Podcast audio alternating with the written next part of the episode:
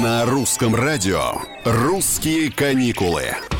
Привет, с вами Петр Кузнецов. Бытует мнение, что российские пенсионеры путешествуют только по даче. Вместо моря вода из поливочного шланга, а шведский стол успешно заменяют петрушка и редиска с грядки. На самом деле, наши пожилые умеют, а главное хотят отдыхать без огорода и от огорода.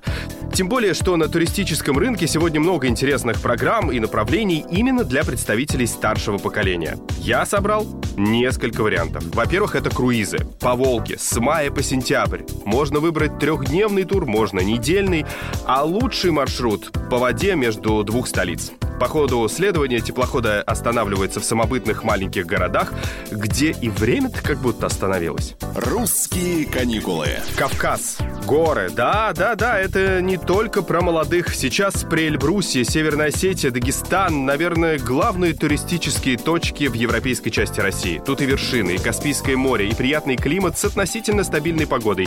Пенсионерам лучше взять тур. Вас везде проведут, все покажут, ну и не придется лишний раз волноваться за безопасность безопасность поездок по захватывающим дух серпантинам.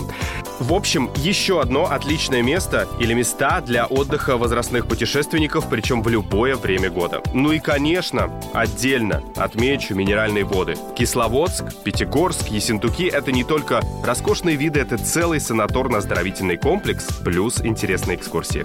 В общем, возможностей у нас, у вас много для всех поколений, настроений и желаний. Выбирайте и не сидите дома. Напоминаю, что за окном август, и тот уже близок к финалу. Пока!